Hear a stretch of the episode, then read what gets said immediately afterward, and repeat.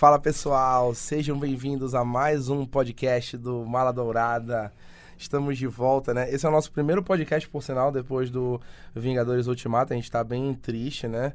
Todos aqui. O Heraldo, inclusive, tá triste, só que a gente tá triste por um motivo diferente. Nós, nós que estamos aqui na mesa estamos tristes porque a gente tá Acabou. muito mal com o final do, do universo. O Heraldo tá triste porque ele não gostou do filme. Ele detestou, Vocês gente. acreditam? Sério, a gente ficou aqui conversando antes de começar a gravar, ficamos conversando meia hora aqui. O Heraldo falou é, muito mal, ele abriu nossos olhos, inclusive, mas a gente vai falar sobre Fazer isso. o quê, né, gente? A gente vai É lançar assim um mesmo. extra só com, só com o Heraldo. É, a gente vai fazer um podcast só com o Heraldo pra, pra, pra gente destrinchar Vingadores Ultimato. E ele vai falar como poderia ser melhor, inclusive. Né? É isso mesmo.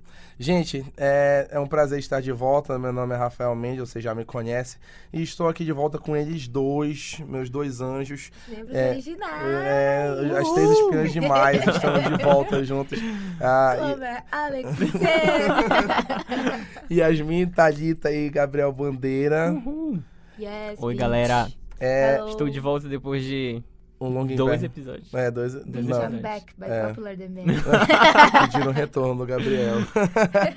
É, antes da gente começar, eu queria agradecer que a gente bateu essa recentemente a marca de 500 seguidores no, no Yay! nosso Instagram do Mala Dourada e a gente está muito feliz. A gente queria agradecer todo mundo que está acompanhando a gente, acompanhando o nosso trabalho, que a, a gente faz o nosso melhor e a gente fica muito feliz, já que vocês, a gente faz para vocês também. É, a gente fica feliz que vocês estejam gostando. Agora a meta é dobrar a meta. Mil Isso. seguidores, ok, galera? No próximo podcast, esse é o desafio que eu vou deixar. Daqui a duas semanas. Daqui a duas semanas, se não tiver mil seguidores, eu não sei o que, que eu vou fazer, mas eu vou fazer alguma coisa. Olha, eu teria medo das ameaças da Yasmin porque elas são tremendamente eficientes. Cuidado, cuidado. Gente, hoje é aquele em que a gente fala das séries que acabaram cedo demais. Esse foi um tema que sugeriram pra gente na- nos nossos stories do. Várias vezes. Várias né? vezes sugeriram nos nossos stories do Um Instagram. tema triste. É, é um Sim. tema triste pra gente falar. Revoltante, eu diria. E aí a Uhum. gente resolveu é, atender o pedido da, da população pra gente fazer esse podcast. A gente vai falar hoje sobre séries que é, encerraram muito cedo da transmissão, foram canceladas por algum motivo. E também vamos falar sobre séries que também foram canceladas muito cedo, mas que ganharam uma segunda chance, seja com filme, seja com uma nova temporada, que a gente vai falar depois. Então a gente vai começar falando das séries canceladas que nunca retornaram. Né? A gente tem uma lista muito grande com essas séries e a gente vai falar sobre elas agora Pega o lencinho. comecem, podem pegar o lencinho, né? Como o Vamos Gabriel começar. disse. A primeira série que a gente vai falar é Dead Like Me. É, para quem não conhece, essa série ela foi transmitida entre 2003 e 2004, né? E ela é criação do Brian Fuller. E vocês vão escutar esse nome várias vezes hoje no podcast. O rei Tá. dos cancelamentos e dos abandonos. É, o Brian Fuller ele é uma pessoa complicada. É, Dead Like Me falava sobre uma, uma mulher que estava desanimada, cheia de problemas, ela já estava desmotivada com a vida basicamente e que morre subitamente. E depois que ela morre, ela vira uma ceifadora de almas. Sim. E ela começa a basicamente é, ir caçando almas e basicamente matando, seria assim, matando as pessoas é, é, que tinham que morrer. Né? Vocês podem Tá perceber. errada? Não, não tá errada. A Rihanna já faz isso basicamente é, o tempo todo. Se você falar na frente do espelho, na 3 da manhã, rom, pum, pum, pum, Pum, pum, pum, pum, aparece a Rihanna e ela te dá um revólver. Mendal. Mas só se você for mulher. Se você for homem, ela só aparece pra te matar. Exatamente. O, a série ela era protagonizada pela Ellen Muth e também tinha o Mandy Patinkin na série. E apesar dessa, dessa é, narrativa ser bem criativa, ela teve duas curtas temporadas no, no canal Showtime e foi cancelada. Inclusive o Brian Fuller saiu da série no meio da primeira temporada. Com cinco episódios de tem- da, da primeira temporada, o Brian Fuller saiu. Eu acho que ele não gosta de trabalhar em grupo. É, o Brian Fuller ele tem um sério problema. Ele, ou as séries dele são sempre canceladas, ou ele abandona a série no meio. Eu não sei se E- ele é uma pessoa difícil, qual é o papo, porque, tipo assim, sempre acontece isso. É, ele nunca, É ele nunca vida consegue terminar uma Será série. que ele terminou Ele tem a médio, ideia, gente? aí depois.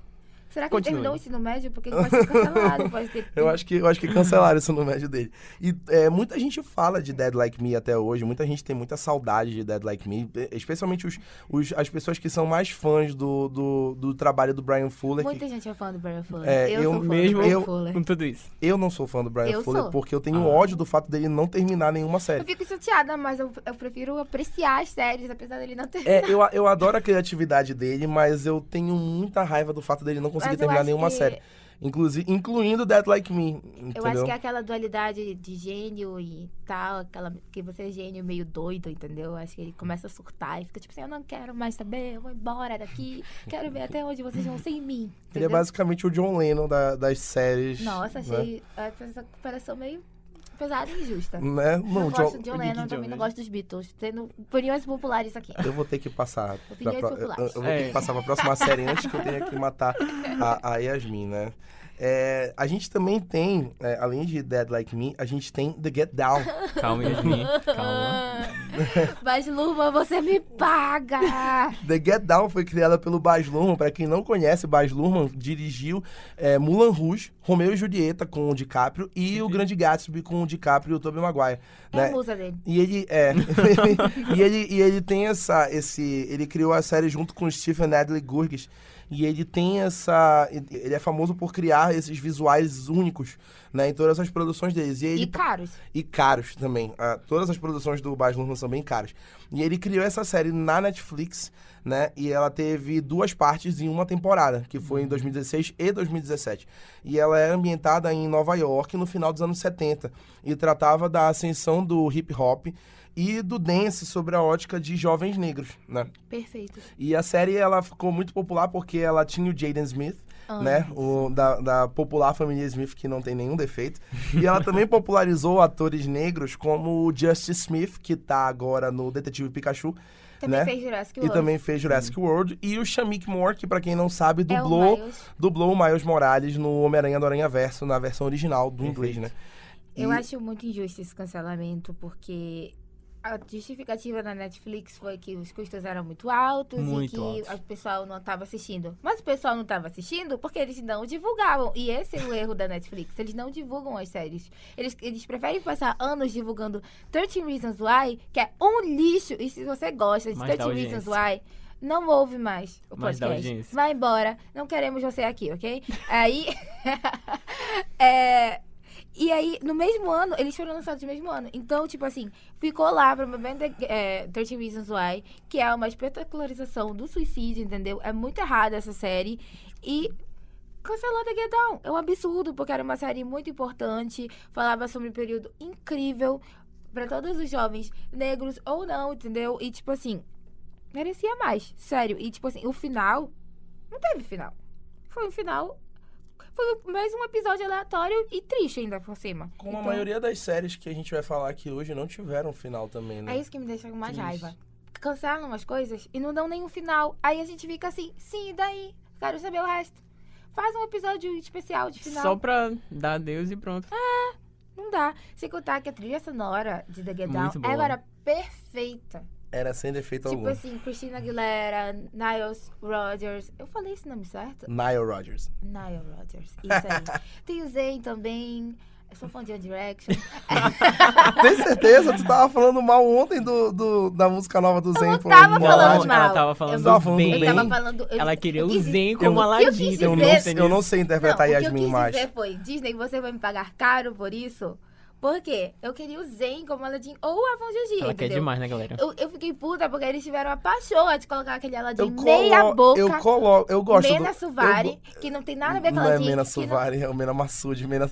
A Mena Suvari foi a que fez isso o eu Beleza falando Americana. de pessoa errada, meu A Deus Mena, do a céu. Mena Suvari foi a que Gente, fez Beleza Americana. Gente, A- eu... é a tudo menina do Beleza. Americana. Gente, eu, eu xinguei a menina no Twitter desnecessariamente. Desculpa, É vou ter Mena. Massoud o nome eu dele. vou lá me retratar e falar, Mena Suvari, nunca falei mal de você. Era Mena Massoud, é o Aladdin, não é a menina de beleza americana. Vou ter que fazer uma retratação no Twitter hoje, galera. Enfim, acontece. É... Chocada, amigo.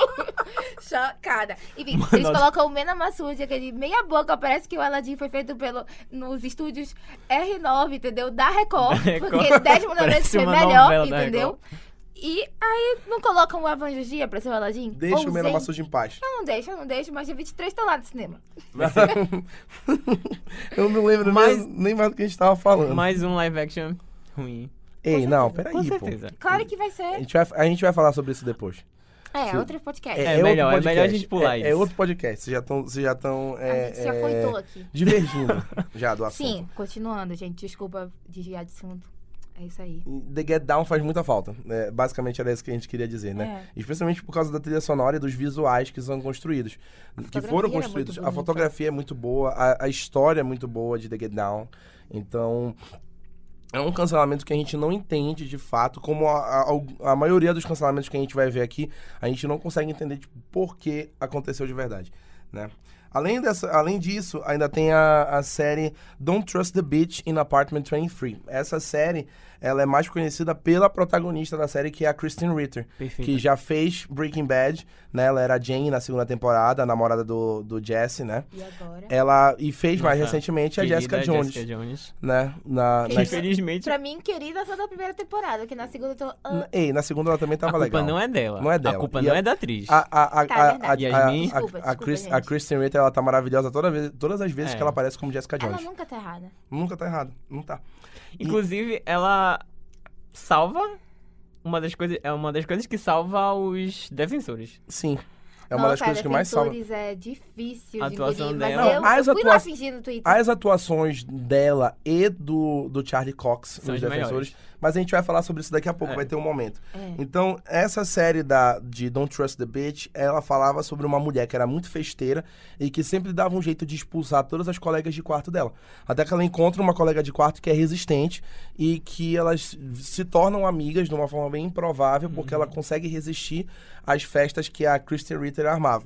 E a série tinha, além da Kristen Ritter, tinha a Dreama Walker, que participou de Gossip Girl. É, ela era uma das minions da Blair, mas ela era tão irrelevante que eu não consigo nem lembrar o nome. E também tinha uma versão é, é, do James Van Der Beek interpretando Como ele, mesmo. Pra quem não É- sabe, o é James Van. Der Beek, Era o Dawson de Dawson's Creek. muito bem.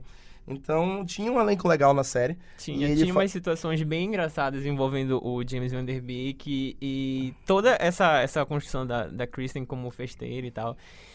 A resistência da, da Dreamer, que eu não lembro o nome dela, Também não lembro. como... Não vi. Na- na personagem. personagem. Eu não posso falar nada. Mas era bem engraçado, assim, eu assisti a primeira temporada e gostei muito. Mas Não rendeu. Aparentemente É. foi por causa da, da, da audiência. A série teve duas, é, duas temporadas, foi em 2012 e 2013, e não rendeu muito, a ABC cancelou, né? E É, a segunda temporada eles já até deram um crédito a mais, deram mais episódios, mas acabou nem. Eu acho que esse, esse meio de medir audiência das emissoras americanas, ele é meio nada a ver. Porque eles só medem as audi- a audiência nos Estados Unidos. E, tipo assim, Uhum. pode ter um milhão de pessoas vendo em outros lugares. com certeza. Mas se não estão vendo nos Estados Unidos, não vão renovar. E isso é um absurdo, porque eles deveriam medir a audiência mundial, a geral. Não só a audiência lá, entendeu? Tanto- Porque, tipo assim, uma coisa pode não fazer tanto sucesso nos Estados Unidos, mas fazer um sucesso absurdo em outro lugar. Tipo Sense8, Tipo- que era uma febre aqui no Brasil. também Agents of Shield, que lá nos Estados Unidos não é tão popular assim, a audiência caiu bastante. Mas a Marvel disse que não pode cancelar a série porque a audiência no mundo é muito boa. Então eles não deixaram É. cancelar a série. Especialmente no Brasil. A audiência de Sim. Agents of Shield no Brasil é muito boa. E ainda mais porque passa na Globo. Então as pessoas Sim. assistem na Globo, tem TV aberta, né? Outra série que é assim também é Lucifer. Lucifer é muito popular aqui no Brasil, muito mais popular do que em outros lugares do mundo. É, tanto que é por isso que aconteceu o que aconteceu, que a gente vai falar depois, né, de Lucifer Sim. também hoje. É, teve essas duas temporadas, foi cancelada pela ABC. E Don't Trust the Beach também não foi muito favorecida porque ela saiu numa época que não teve, não tinha ainda um boom muito grande de serviços de streaming. Era 2012, 2013, ainda estava crescendo. Sim. E ela ficou muito mais popular depois, quando ela tava nos serviços de streaming, como na Netflix, que foi por onde eu conheci a série. E é, foi lá que ela ficou muito popular. Só que aí a série já tinha sido cancelada, então não dava mais jeito. E eu não sei se as emissoras conseguem considerar também o, a audiência nos streamings para elas levarem em conta se vão renovar ou não. Eu Porque acho se que é- consegue. porque se elas levassem isso em conta, tinha, teriam muitas séries que é, não teriam sido canceladas como foram canceladas. O- eu, eu vi uma, uma entrevista faz tempo já que Breaking Bad foi salva pelo streaming. Porque logo nas últimas temporadas foi logo quando surgiu assim a Netflix começou Sim. a fazer sucesso. E aí colocaram todas as temporadas. E as pessoas começaram a maratonar. E quando chegou na última temporada, a audiência subiu muito, muito, muito. E isso ajudou muito a série. Que foi em 2014, mais ou Foi, menos. por mais Eu ou menos. comecei a ver Breaking Bad nessa época. Foi. Que tinha acabado de acabar a série. E tava toda Sim. na Netflix. E aí eu maratonei. E enfim, é isso, né, gente? Perfeita. Agora a gente vai chegar nas séries que são um pouquinho mais conhecidas de todo mundo, como por exemplo Scream Queens, que é criação do. Nosso querido Ryan Murphy. Querido, não sei. Ryan Murphy, pra quem não sabe, ele criou Scream Queens, também criou American Horror Story, também Produtor. criou Amer Crime American Story. Crime Story. Glee, que foi... é, é, Glee. Glee. também Ele é do Ryan Murphy. Glee é a parte mais famosa, a gente tem, tem que começar Glee com Glee. foi- Glee também é do Ryan Murphy e Field também é do Ryan Murphy, pra quem não conhece Field, Yes. né? É, e Scream Queens era um projeto do Ryan Murphy que teve duas temporadas em 2015 e 2016 que tinha a intenção de ser um tributo ao terror. Era uma série sobre uma, um grupo de alunas de uma fraternidade universitária nos Estados Unidos que eram perseguidas por um serial killer a Mas cada acabou temporada. sendo um tributo ao terror B, né? É, Esse, esse que foi o problema, eu acho. Que eles venderam. Eu lembro que quando eles fizeram o marketing e tudo. É, parecia que se- ia ser, meu Deus, a Muito melhor séria. série de terror, meu Deus, e era um elenco assim muito famoso. é, tem Emma e a Roberts. expectativa Lea ficou lá em cima. Jamie Lee Curtis, Nick Jonas, Ariana Grande. Abigail Breslin, então Entendeu? tinha uma galera muito boa. E aí, quando chegou, eu lembro que lançou o primeiro e o segundo episódio juntos, numa mesma noite. E assim, era um terror muito trash. As pessoas, eu acho que não conseguiram entender aquilo. Parecia uma De sitcom início. no meio de um- uma história de terror. Sim. Só que deu ruim. Sabe uma série que a gente não colocou aqui, mas lembrei agora? Scream. Sim. A, a Que não, nova, não né? foi cancelada, mas ninguém sabe o que Eu aconteceu acho- com a terceira Pelo que temporada. eu percebi, é, pelo- até onde eu sei, eles vão fazer um reboot. Então meio que é um cancelamento, né? Se tu vai fazer um reboot Uhum. da série que tá em andamento, algo deu errado. E é, eu acho que é justamente o fato do que o Gabriel falou de ter sido uma, uma pegada mais trash que a galera não conseguiu entender. Apesar de ter criado uma legião de fãs, tem muita gente que até hoje sente muita saudade de Scream Queens e que menciona coisas que as séries falaram, que é, é, falas, é, citações que Sim. usam como memes e tudo mais. E é, a série não vingou justamente por ser trash. É que nem outra série que, inclusive, eu indiquei no Maladourada Indica, que foi Ash vs Evil Dead. Que ela é criação do Sam Raimi, que é o diretor da trilogia original do Homem-Aranha, e que também criou A Morte do Demônio, que é aquela franquia de terror muito famosa, que é trash, e o Ash vs Evil Dead se passa no mesmo universo. Sim. Com os mesmos atores, é uma continuação, e teve três temporadas e foi cancelada pela Stars, que era o, o canal onde passava. Porque é, Ash vs Evil Dead, tanto o filme quanto a série, tem uma pegada muito trash. Então é um negócio assim mesmo de terror é, mal feito, intencionalmente. Então eu acho que Scream Queens veio nessa pegada e aí o problema é que O, problema é eles não que- avisarem. é, o Sim. problema é que Ash vs Evil Dead tem uma. é, já é há anos e todo mundo já sabe como é que funciona. Já sabe como é que era o funcionamento do Sam Raimi, por isso que durou, inclusive, mais, Sim. que foram as três temporadas que conseguiu durar. E, E e Scream o- Queens não, não o- teve aviso O prévio de Ryan que Murphy assim. tinha acabado de, de vir de umas temporadas bem sucedidas de American Horror Story. E aí todo mundo esperava que fosse uma série muito, muito boa, assim. Mas eu particularmente gosto da primeira Eu temporada. a primeira Eu, temporada, eu me muito diverti legal. muito. A segunda é um A segunda é complicada, meio. Complicada não, é um lixo. Primeiro porque não faz sentido nenhum, porque... Sim. Vou dar spoiler da série aqui, sinto muito quem não viu, o problema é seu. É... Lá vem. Não, é porque, tipo assim, a história final da primeira temporada, as pessoas, algumas pessoas, eu não vou falar quem, elas vão pra um hospital psiquiátrico. E no segundo, Uhum. e na segunda temporada, as pessoas que estavam no hospital psiquiátrico, elas já estão virando enfermeiras. Sim. Tipo assim, alguém pode me explicar? Porque não entrou na minha cabeça a É, lógica. é in- intencionalmente trash. Entendeu? Entendeu? É, Então, tipo- é a, é a lógica é essa. Me é diz qual, intencionalmente o que trash. aconteceu aí? Qual foi o plot twist entre um, ano e outro, assim? Uhum. Acontece, Yasmin, acontece. E aí, depois das duas temporadas, foi cancelada pela Fox, que é a emissora que a gente vai falar mais hoje. Que é, Mas. Porque eles são os malditos. é, teve uns rumores esses tempos que talvez tivesse um filme. Sim, o, o Ryan Murphy falou sobre Foi. isso. Ai, mano. O Ryan Murphy falou sobre isso. Vai que ele melhora agora. Aham, Será que vai? sim, claro. Ryan Murphy é complicado. É, além- também temos Hannibal.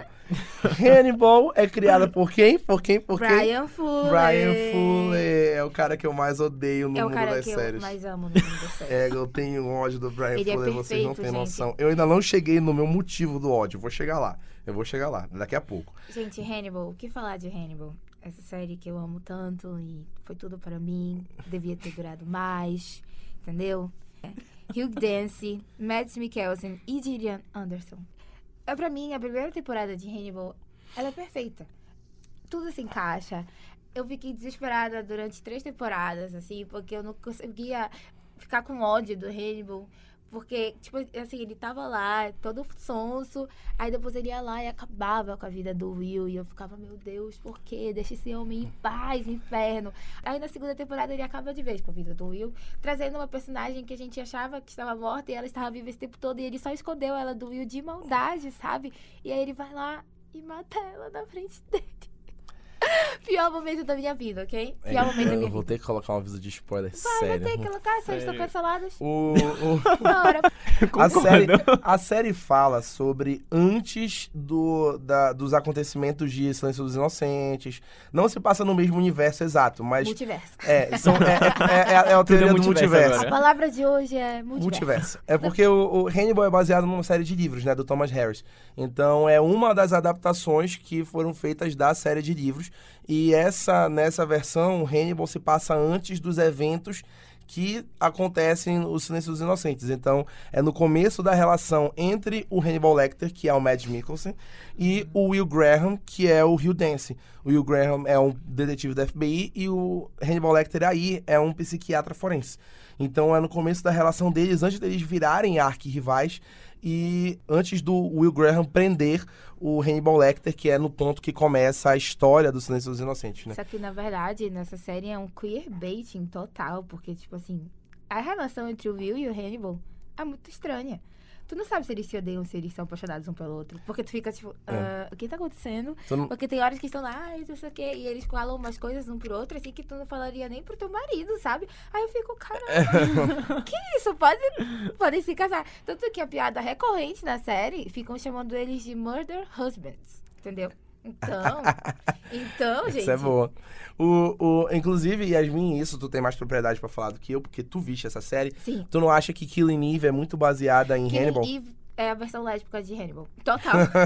Total. Com a, com quando- a Sandra Oh e a. Comer. Quando eu comecei a ver, eu, primeiro porque tem muitos paralelos entre o Hannibal e a Eve. Os personagens são muito parecidos, eles são carismáticos, tu te vê torcendo muito por eles. E tu sabe que a qualquer momento eles vão fazer alguma coisa horrorosa. E como eles fazem mesmo.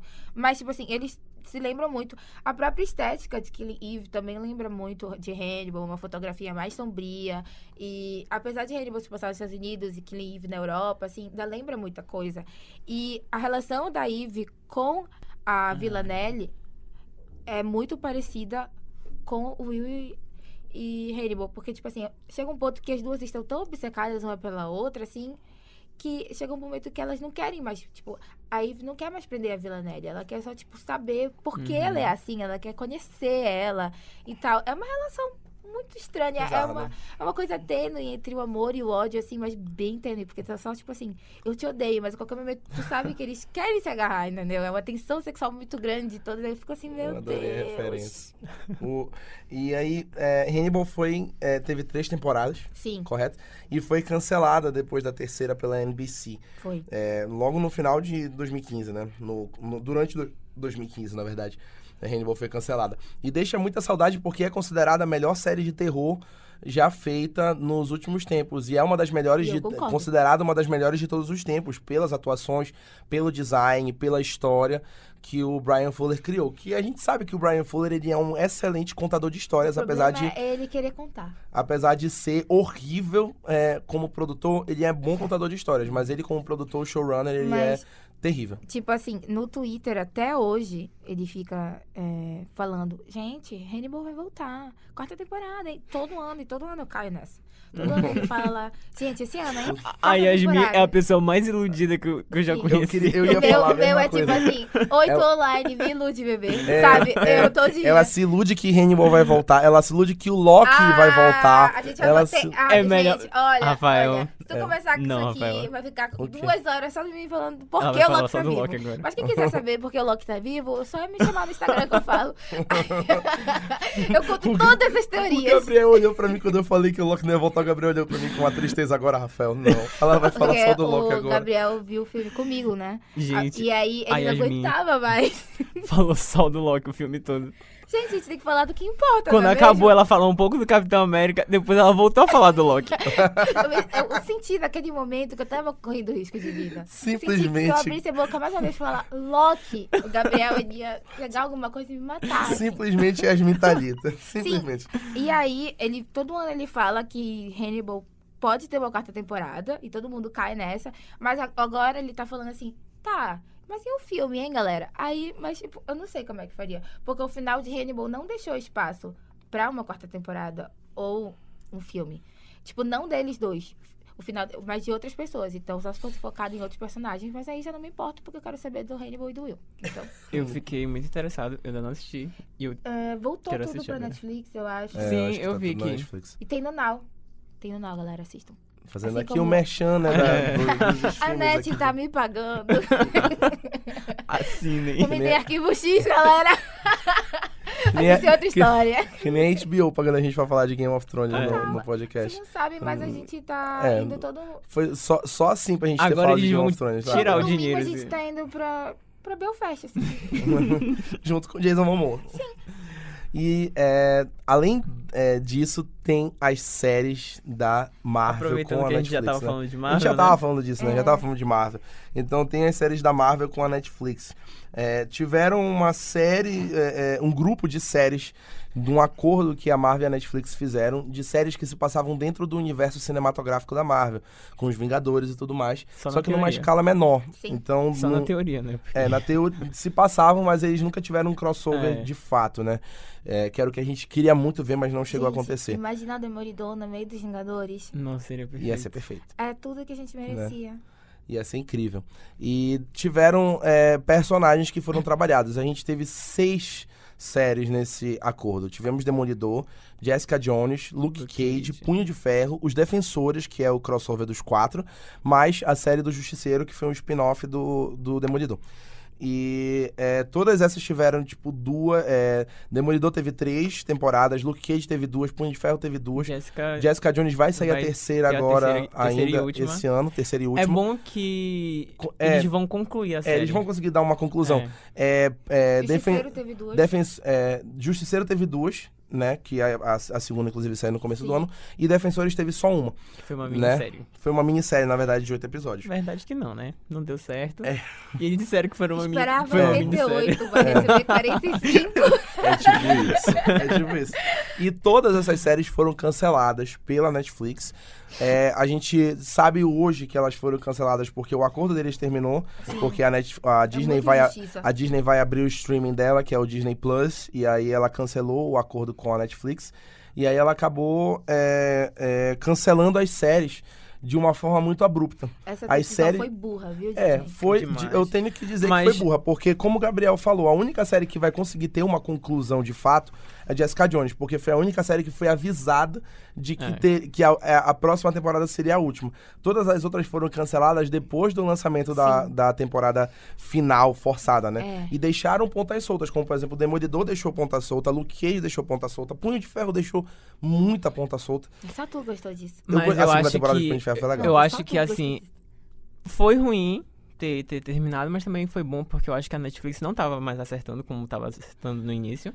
Desde que, desde que lançou a primeira temporada de Punho de Ferro, que foi Que um tudo começou a fracassinho. desandar. É, tudo começou a desandar pra mim a partir dali. Aí veio, logo depois de Punho de Ferro, Os Defensores, que todo mundo esperava por esse crossover e foi mediano.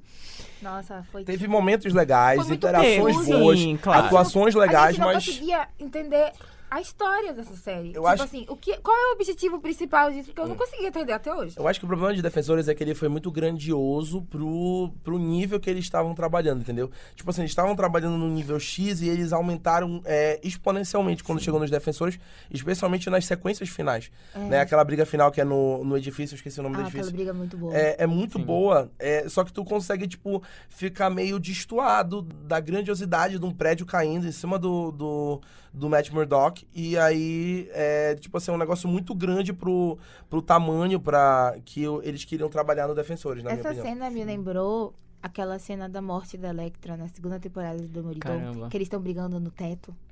É, essa cena é tudo. Tudo. Mas Eu essa cena do, do prédio me lembrou muito. A segunda temporada de, de Demolidor. É muito boa. Demolidor, muito boa. é muito injustiça Demolidor ter sido cancelado sem um final, porque, tipo assim, as três temporadas foram muito boas. Uhum. E a terceira, principalmente, foi a melhor temporada de todas. É injusto fazer isso com os fãs, mas principalmente com o Charlie Cox. Eu diria que Demolidor é a, é É a o grande acerto. é o grande acerto desse acordo, ele é como se fosse o, a trilogia do Capitão América da, do universo da Sim, Marvel Netflix, dúvidas. entendeu? E- dúvida. Que é uma que é, é estável e além de ser estável, ele consegue ir melhorando a cada temporada que passa, verdade. entendeu? Sim. A, uma, a, a- uma temporada do Demolidor é melhor que a outra. E ele não deixa de lado os personagens, eles vão evoluindo, entendeu? Eles aprendem com os erros dele. Então, tipo assim, é muita injustiça. E o Charlie disse que ele amava fazer o, o, o Demolidor. O Charlie é o Ele é perfeito como Demolidor. Ele fez, ele fez treinamento com cegos pra ele O poder Ben saber Affleck sonha o- com... o Ben Affleck E ser bom assim. Ben foi. Affleck sonha em ser um demolidor tão bom quanto o Ben Charlie Cox. Affleck, ele sonha em ser várias coisas, mas ele não consegue nada. Eu não quero que ninguém fale do Ben Affleck como Falando lá do Batman. Brian Fuller aqui. Ninguém, ninguém fala mal do Ben Affleck como Tá Batman. vendo? Gente, Entendeu? vocês vão levar a sério essa opinião? Ele é o melhor Batman e eu posso fazer um é. podcast sozinho, todinho sobre Ah, isso. então vai lá, que Ninguém vai escutar. Eu odeio. Sincronização, eu- tudo. Eu odeio a equipe com a qual eu trabalho, Heraldo. Heraldo. Foi muito bom isso. É triste, Heraldo. É triste, Mas Heraldo. sim, eu acho que também uma das coisas que eles começaram a errar foi que logo no início. Logo, logo no- foi logo quando começou a Netflix assim lançou as séries da Marvel. E aí a gente gostava daquele padrão de três episódios, era bacana. E conforme foi passando os anos, eu pelo menos já tava exausto de assi- assistir três episódios. Então tu não assiste nada que tem Pra 22, né? mim, não, não mais. pra mim, eu acho que eles teriam que diminuir esse número de episódios, Pra 10? porque. No Tipo máximo HBO? 10. É. Porque ficou muito arrastado umas temporadas. Mas eu acho que assim, dependendo da série, não tem espaço. Tipo, tá, 22 é realmente um número absurdo. Chega um momento que tu não sabe mais o que fazer. Mas, tipo assim, eu acho que 13 é perfeito. Eu acho que não. Porque 10 ainda não dá tanto espaço. 13 é perfeito, sim. Não. 13 é perfeito, sim, tu sabes. Não quero falar nada, mas vocês sabem do que a gente tá falando. 13 é perfeito, sim. Tá? tá? Nada de 17 episódios aqui, não. É. Graças a Deus. Ah, mas, tipo assim, é. Porque, tipo assim, 10 episódios é muito bom pra um formato de séries tipo HBO, sabe? Tipo, Sim. Big Little Lies, GOT, mas, tipo, Demolidor, não sei se eles já conseguiriam colocar toda essa história em 10 episódios. O que sei. tu acha, Rafael? Eu acho que não ia funcionar. Eu não, não vejo é, é, funcionando, até porque o formato das séries, da, dessas séries de super-heróis que a Netflix trabalhava, ele era diferente, como tu falaste. Uhum. Não era do, da forma que era, era GOT, né? Da- E também não é da mesma forma passado, que né? a CW faz as séries. As séries de Porque, tipo assim, entendeu? as séries de super-heróis da CW tem 22 episódios cada um. Aí eu acho um absurdo. O que tu vai falar? Que Arrow foi... vai terminar. Mas não foi cancelado, foi É, finalizado. foi finalizada. Realmente eles, eles disseram que. é, Já é, deu. Já deu. Já deu Eu- muito eu, tempo. eu, eu, eu acho que era- eu- Há muito a, a tempo gente já tem deu. que concordar aqui que Eu realmente era- deu. Eu era a maior fã de Arrow de todas. Todo mundo sabe, eu, eu assistia assim desde 2012. E tipo assim, eu matava e morria por Arrow até a terceira temporada. Depois daí, mano, foi só ladeira abaixo. É, mas E aí Flash passou na frente. Flash é muito bom. Mas a, aí a chegou me- a quarta temporada. A melhor série hoje da CW é Legends of Tomorrow, disparadamente. Sim, e eu não tô botando fé nessa Batwoman, não. Não tô botando nenhuma fé. O, pro- o, o podcast da Que DC bom. vem. O podcast eu da acho DC isso vem. bom, porque... É, é, expectativas É. baixas são facilmente superadas. Mas, gente, eu acho que não, acho que não vai ser nada superado. Até porque a Ruby Rose não é a melhor das atrizes, mas ok, Ruby vamos Rose, para o Cara próximo. Delevingne e a E aí- quilômetros. Quem é e- pior? E, a- e ainda tem o, o sério problema da, da, da Netflix, da Marvel, desculpa, não poder usar Os essa, personagens. esses personagens ainda por um certo tempo por Sim. causa do final do contrato.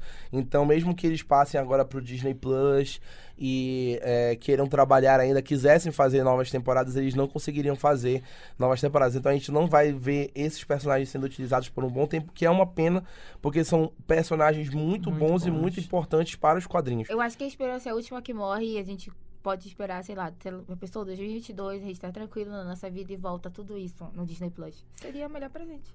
Ou, sei lá, no cinema. É, ou Né? pode, eles Junto poderiam- com os Eles X-Men. E poderiam- multiverso agora pode Eles tudo. poderiam dar uma continuidade, caso não rolasse cinema, ou de novo no streaming, sei lá, quadrinho. É. Entendeu? Que nem ele- Verônica Mars fez. E eles fazem nos quadrinhos muitas coisas da Marvel já faz, muitas ligações, prelúdios nos quadrinhos dos filmes. Audiobook, sei lá, me contou É. qualquer coisa. É, ainda falando na Netflix, a gente tem a série que ficou muito popular recentemente, que é One Day at a Time, que é, foi criada pela Glória Calderon e o Mike Royce, que teve três temporadas, foi exibida entre 2017 e 2019, agora a última temporada saiu esse ano, e ela explora a, vida de uma família cubano-americana vivendo em Los Angeles, e com uma mulher, os dois filhos dela e a mãe cubana dela, né? Minha cabeça. É, e ela é muito boa, a série foi muito aclamada porque ela explora é, problemas, temáticas como doenças mentais, especialmente es- estresse pós-traumático, é, imigração, sexismo, homofobia e o racismo que os latinos que moram nos Estados Unidos Sofrem. sofrem, né, é, diariamente. É, e isso foi muito bem recebido pelo público. A galera Sim. se apegou muito ao One Day at a Time, mas recentemente agora no final, é, agora na última temporada, na terceira, né, que saiu, que foi quando ficou popular. É mais um caso daqueles que a Yasmin falou sobre a Netflix não fazer uma boa divulgação das séries que ela tem. Porque eu, particularmente, fiquei sabendo de One Day at a Time já agora, quando saiu a terceira temporada e foi cancelada, que ela foi cancelada agora esse ano. E aí, é, é tipo assim, eu nu- nunca tinha ouvido falar dessa série. Ela já tem três temporadas. E com uma temática tão boa dessa, eu nunca tinha ouvido falar. Cadê o marketing da série? Uhum. Sabe? Ninguém ouve falar. Porque não é divulgado aqui, não é divulgado nos Estados Unidos, não é divulgado em lugar nenhum. A Netflix, ela faz umas séries e ela não divulga. Parece que é só pra ter aquela cota que fala assim, olha, gente, a gente é muito diverso. Mas eles não, Sim. eles não vão lá divulgar. O que, que eles divulgam? Mais uma vez, 30 Reasons Why. Vai ter entendeu? terceira temporada, Que- gente. Olha, olha, no mesmo ano de 30 Reasons Why, estreou One Day at a Time e The Get Down. Só que sobrou 13 Reasons Why. E não tem porquê. Não era nem pra ter tido essa série. Tudo, e tivesse antes acabado na primeira temporada. O problema é que as pessoas falam mal e elas vão ver pra ver se é ruim. E dá audiência, entendeu? Que nem aquela outra série da Netflix. Insatiable. Insatiable. Todo foi- mundo falou super mal. Falou, Mas foi lá assistir. Foi todo mundo assistir. Não entendi. Sim. Eu não assisti. Mas se eu fosse assistir, eu teria baixado um torrent. O que custa todo mundo fazer isso? É um boicote, galera. Bora lá boicotar tudo. Exatamente. E, é- é- e aí fica nessa, cancelando séries boas e todo mundo ficou muito revoltado E com isso, que- porque é uma série que aborda temas muito, Muito bons e que dá muita representatividade. Porque, até porque os atores principais da família são todos de descendência Sim. latina. Então, inclusive, a atriz que faz a abuelita, que é muito famosa, que a É galera a gosta Rita muito, Moreno. ela é porto-riquenha. E ela isso é foi a muito le- protagonista de Amor Sublime Amor. Uhum. Sim. Isso é muito legal. E aí, simplesmente, a Netflix vai lá e cancela porque, ah, baixa audiência. Tu não divulgaste. Olha, e houve muito apelo. Não só de Demais. fãs, nós estamos falando de atores de Hollywood. O Lin-Manuel Miranda fez uma campanha no Twitter. Pra renovarem o A at a Melissa Time. Fumero, pra quem não sabe, é a Amy de Brooklyn Nine-Nine também. Eles três fizeram meio que uma força-tarefa pra ver se conseguiam renovar ou conseguisse algum lugar pra colocar One Day at a Time, só que a Netflix não deu Não, é. autorização pra mudar de emissora. Ainda tem isso, sabe? Então eles querem dificultar tudo mesmo. Tipo assim, a gente vai cancelar, mas a gente também não quer que mais ninguém faça. Então não vai ter Sim. chance nenhuma, sabe? verdade. É, a Netflix, às vezes, ela é dodói. É, tipo como foi quando ela cancelou Sense8, que é, talvez, a, a série mais popular que a Netflix tem. É, A mais de- popular que foi cancelada. é, É. a, a mais popular das A canceladas, mais né? popular das canceladas. A mais popular das Qual é a canceladas. série mais popular da Netflix? Parando pra pensar, eu... Tipo, da Netflix mesmo. Assim, eles não divulgam dados, né? Não, É. mas se- é tipo assim, que a gente tá falando com alguém, a gente acabou de conhecer a pessoa, vai falar pra ti. Eu diria, eu, eu diria Narcos ou é, Narcos, é, Narcos. Narcos é Narcos muito é muito popular, mas eu, Eu não se sei, é eu essa. acho que há uns anos atrás eu diria que era Orange the New Black e House of Cards. Sim. Hoje eu não. Orange the New Não Black sei perdeu dizer. muita força e House of Cards depois da Sim. saída do Kevin Spacey Porque também. Ainda mais com o final a podre Netflix que começou a, a lançar muitos títulos e aí ficou uma confusão e a gente não consegue mais E a- saber. E assim, assim. que aquela- não tem mais um carro-chefe. Sim. É, e aí aquela coisa que a Stranger gente... Things. Ah, Stranger Stranger Things, Stranger Things possivelmente é a série É. mais popular da Netflix. Espero que eles não estraguem. É, até porque a Netflix começou a lançar muito produto original e aí eles banalizaram o termo original Netflix que a Sim. gente a gente Que antes era sinônimo Era- de qualidade Hoje e em hoje... dia é qualquer coisa. hoje em É. dia qualquer Eu coisa pra posso ser Netflix. original Netflix. É. Exagerou. O- Posso sim. É, então, Sense8 é, é, foi uma série muito popular. Ela é a mais popular das canceladas da Netflix, né? E é, ela teve duas temporadas e dois episódios especiais, Sim. né? E foi saiu em 2015 a primeira temporada e foi um tremendo sucesso. Porque ela fala muito sobre diversidade em Sense8. O tempo todo, uma das temáticas principais é diversidade. É o tempo todo falando nisso, todos os episódios. Isso é muito legal e a diversidade que eles realmente dão nos papéis também. Tem personagens que são transexuais, interpretados por atrizes transexuais na Sim. vida real. E Não, eu é, te amo. é bem legal. E a série é criada por duas mulheres transexuais que são as irmãs Wachowski, que Sim. também criaram a trilogia, a franquia Matrix, né? Uhum. E isso é muito legal. Criaram junto com o J. Michael Straczynski, né? Sense8. E teve essa. A história também é muito boa. Ela conta a história de oito pessoas que não se conhecem e são ligadas, né, mentalmente e sensorialmente, e se tornam perigosas e poderosas Sim. por causa disso. E ela foi muito aclamada, só que foi cancelada. É, depois É. que. Logo depois que saiu a segunda temporada, foi cancelada. Como... Só que foi como a gente falou da Jessica Jones, ela teve tempo de se organizar pra fazer um episódio final de duas horas. Não, também que aí foi foi... a- Os fãs apelaram muito. Ela Sim. tinha sido cancelada na segunda. E não ia ter. Não ia ter o final. E aí os fãs ficaram Encheram revoltados, saco, encheram o saco da Netflix. errado. não. Não. E aí eh, eles fizeram um final que foi satisfatório demais. Eles fizeram Mas até que uma, uma carta agradecendo Sim, o apoio dos fãs e falando que eles iam sim dar um final digno. Mas que não foi o final que eles planejavam fazer, É. porque eles planejavam ter uma terceira temporada. Mas como a gente é, estava discutindo antes sobre o Sensei. Sobre a questão A do tempo. É, a primeira temporada foi lançada em 2015. É, a segunda foi lançada em 2017. 17. Foi um bom tempo. Dois anos. É, e nesse tempo ocorreram algumas coisas, teve algum algumas de desavenças no elenco, teve a mudança de elenco Sim. e também a série era bem cara de fazer porque Gravava em várias, várias partes É, do mundo. Tipo, todas as cenas eram. é Porque as- tinham várias cenas em Sense8 que, como a gente tinha conexão sensorial, os personagens estavam conversando e eles acabavam, tipo, meio que se teleportando sensorialmente pro lugar onde o outro personagem estava. Então as, as tomadas, Um elas tava na- aconteciam. É, um tava na, na China e Islândia. o outro tava nos Estados Unidos. Sim. E aí as tomadas aconteciam nos dois locais diferentes, e aí as cenas, o diálogo ia intercalando entre a China e os Estados Unidos. E as irmãs Wachowski queriam que fosse verídico e elas gravavam as mesmas cenas na China e nos Estados Unidos de verdade. Então por isso que a série demorou tanto entre uma temporada e outra pra sair. E acabou, além da demora, ficando muito caro. Pois Preço é. do perfeccionismo. Teve até a, a gravação aqui no Brasil, que foi muito Sim. legal. Da parada Na gay. Parada Foi gay. tudo. Foi bem legal. E a, a série, ela é muito boa. Eu gosto muito de Sense8. Eu acho que é muito bem construída. Até o final foi, como o Gabriel disse, satisfatório. E é, o problema realmente foi o tempo, a demora, o custo, que realmente encareceu o Sense8 e complicou de continuar. Né? Mas os fãs conseguiram, na insistência, garantir um episódio final. Então, o Sense8 foi um, um caso de cancelamento que, pelo menos, eles conseguiram ter uma, um fechamento. Né? Sense8 é a prova de que gente chata faz a força. Yasmin esse, Thalita. é, esse é o meu lema. Eu inventei esse lema realmente, porque gente chata faz a força. A Yasmin, ela manipula as pessoas de uma Nunca. forma que vocês não têm noção, Isso é gente. ela mentira, consegue tudo que ela quer. As pessoas que me conhecem, elas sabem que isso é mentira. Gente, a Yasmin já fez cada coisa. A gente não pode falar porque a gente tá aqui ao vivo, Fala entendeu? ao vivo aqui. A gente não pode falar, Fala, mas eu nos- se Fala. vocês soubessem o que a Yasmin faz nos bastidores, vocês ficariam enojados. Que isso, Quero credo. saber, Rafael.